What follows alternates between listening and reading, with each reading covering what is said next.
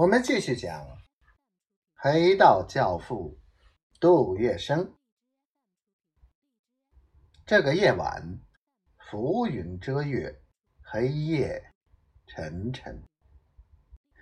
一群群共进会会员纷纷结队，向法租界的几处预定集合地点聚集。他们身穿玄色或蓝色的短打。腰上扎着宽板带，迅速找到自己的队伍，入队排列，井然有序。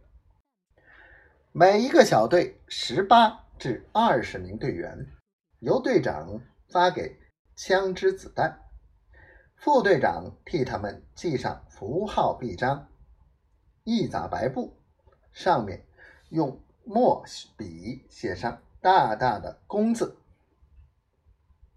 进攻工人纠察队的重要据点——南市华商电车公司的第四路人马，由于路程远，出发较早。十二日凌晨两点三刻，正是伸手不见五指的深夜。五百多人分成十八九部，大小不一、车型各异的汽车，首尾相衔，全部。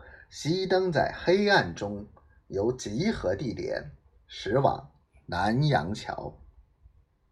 其余三路人马分别攻打工人纠察队总指挥处所在地宝山路商务图书馆，驻扎一百多名工人纠察队的宝山商务印刷厂，总工会会所所在地闸北。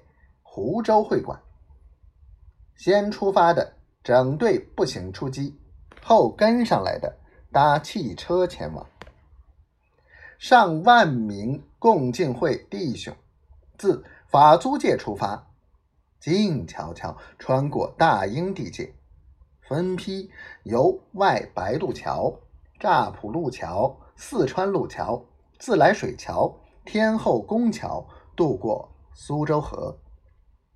沿北四川路、北江西路和北河南路齐头并进，直扑各自的攻击目标。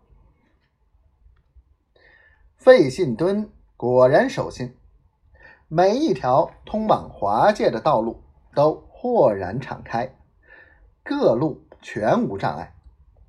交界的地方却是洋兵云集。枕戈待旦，铁丝网、机关枪准备齐全。